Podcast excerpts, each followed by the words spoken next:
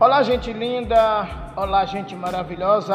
Nossa saudação em Cristo, Pastor Henrique Lima, aqui trazendo para você um estudo da palavra de Deus. Hoje a gente vai falar é, sobre o livre-arbítrio, o homem e o livre-arbítrio. O nosso propósito é estar formando a sua vida com a palavra do Senhor. Nós vamos estar mencionando algumas referências bíblicas e pedindo desde então que você possa estar recorrendo à Bíblia Sagrada para estar conferindo aquilo que nós estamos referenciando, ok? O homem e o livre-arbítrio.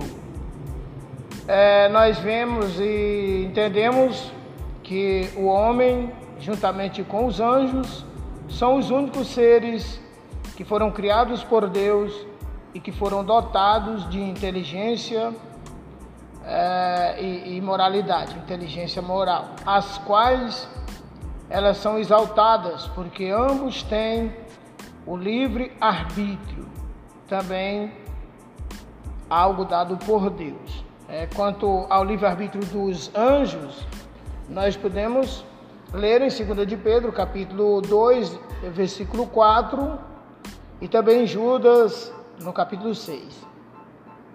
Quanto ao homem, né, falando do livre-arbítrio, este com certeza usa o livre-arbítrio em sua virtude, ou melhor dizendo, em virtude da sua inteligência, a qual lhe dá condições de estar discernindo e também de estar a decidir a conduta da sua vida entre o bem e o mal. Gênesis capítulo 3, verso 1 até o verso 24, ok?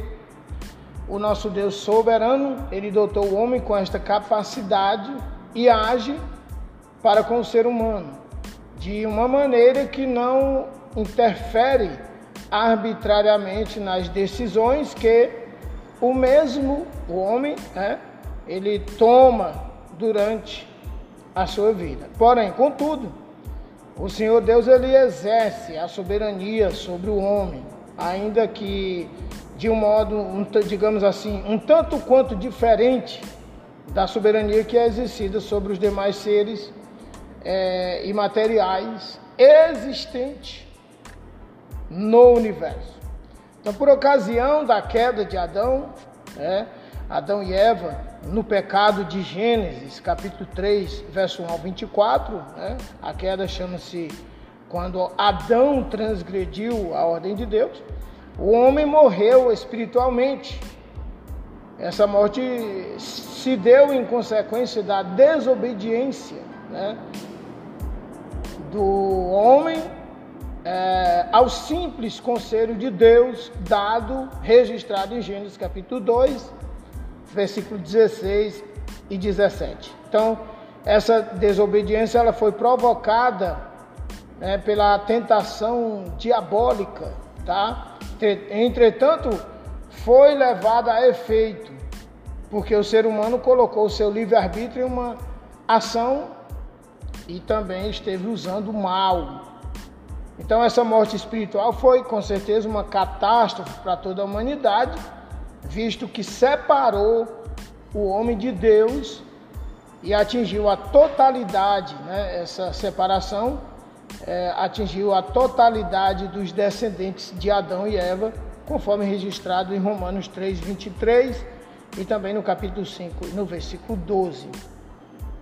A, a, a união entre o homem e Deus, é, que foi perdida por ocasião da queda dos nossos primeiros pais, jamais poderia ser recuperada. Apenas então somente pela ação e pelo esforço humano, jamais, né? Ela pode ser é, ou poderia ser recuperada. Porém, é, compadecido da, daquele lamentável estado do ser humano, o soberano Deus toma uma gloriosa iniciativa de tirar o homem do seu estado de perdição então essa iniciativa ela é levada a efeito em duas, em duas etapas que são elas. A proibição do homem comer da árvore da vida, para que não comesse e vivesse eternamente em estado de perdição, ou seja, separado de Deus. O homem pecou e se ele comesse a árvore da vida, ele viveria eternamente, mas num estado de separação de Deus, o que não é legal, né?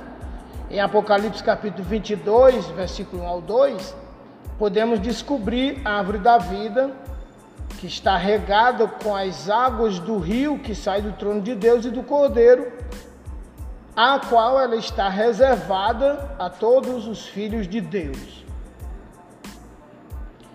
Segundo, a providência de Deus enviar a pessoa divina de seu Filho, o Senhor e Salvador Jesus Cristo, como está escrito em João 3, 16 e 18. Então, aliás disso, Jesus Cristo, ele é o próprio Deus que encarnou-se, que se fez homem, está escrito em João 1 e 14. Ele fez isso para concretizar a obra da salvação eterna, conforme João capítulo 3, versículo 16 ao versículo 18. Ou seja, proporcionar ao ser humano a possibilidade de recuperar a vida espiritual perdida por ocasião da queda no pecado em Gênesis capítulo 3, verso 1 ao 24, que está registrado. Então, dessa forma, a soberania de Deus ela é exercida e ela é manifestada sobre o ser humano, porque por um ato de sua estrita vontade e autoria da oportunidade ao homem de recuperar o que havia perdido, ou seja, o que, que o homem havia perdido? A vida eterna. Então, esta, é, com esta relação, a salvação do homem a soberania de Deus é exercida, porque é Deus quem toma a iniciativa de salvar o homem, bem como quem realiza a obra da salvação eterna. Voltando de novo a João 3, 16, 18. Diante disto, nós podemos abrir um novo assunto. Deus e o mal, né? Porque o homem vivia no estado de glória e ali o mal apareceu trazendo é, todo tipo de coisa ruim ao mundo, né? como já vimos.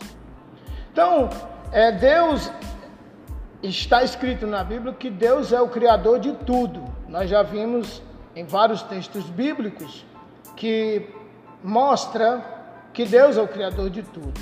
Isaías 44 e 24. Agora, inclusive ele é o criador do mal. Isaías 45 e versículo 7. Foi Deus que criou o mal? Lá no Éden estava a árvore do conhecimento do bem e do mal. Gênesis 2, 9. E segundo Aurélio, entre outros significados, o mal significa aquilo que é nocivo, prejudicial, mal, aquilo que prejudica ou fere.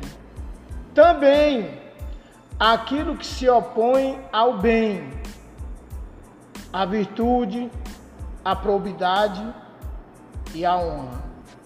Então alguém pode afirmar: se Deus criou o mal, é porque não é bom, como afirma que ele é. Porém, isso é uma inverdade, porque a existência do mal não é problema. O problema é o uso do mal. É, podemos considerar que uma droga mortífera ela só mata quem usa de forma errada, é, quem a usa, né? Fatalmente inconveniente. No que concerne ao ser humano, então, este só viu a força do mal após ele desobedecer. Gênesis 3, 1 ao 7. Porque a ordem que Deus havia dado em Gênesis 2, 15 e 17 era que ele não usasse o mal, não comesse. Então cremos que se Adão não houvesse desobedecido a Deus, no momento certo chegaria o tempo em que teria o conhecimento correto do bem e do mal, de tal forma que tal conhecimento ia lhe ser útil. Então, quase sempre o que acontece antes da hora certa é mal. E a gente pode dar um exemplo. A rosa é uma linda flor, Porém, se alguém forçá-la a abrir-se enquanto é, é botão, trará danos, danos fatais ao que seria uma bela e perfumada rosa. Então, sendo assim, o que prejudicou o ser humano não foi a existência do mal que havia sido criado, criado soberanamente por Deus. O que prejudicou Adão foi o seu abuso em usar aquilo que Deus criou, mas que por uma ordem sua estava vedado ao uso. Então, é, em termos humanos, o mal é relativo, porque muitas vezes o que o mal é, é, o que é um mal para uma certa pessoa pode ser um bem para outra. E novamente podemos trazer um exemplo: a doença é um mal para o enfermo, porém para o médico, para o fabricante dos remédios e os seus funcionários, a farmácia e também os seus funcionários é um bem, já que estes vivem em virtude de quê? Em virtude das enfermidades. Ok? Então, é isso. Eu queria também tá, tra estar trazendo para você é, um assunto muito interessante para que você possa também estar conhecendo e aprendendo sobre os nomes de Deus, ok? Isto vai ficar para um novo episódio. Que Deus abençoe a sua vida, a sua casa e a sua família. E até o nosso próximo encontro com a palavra de Deus.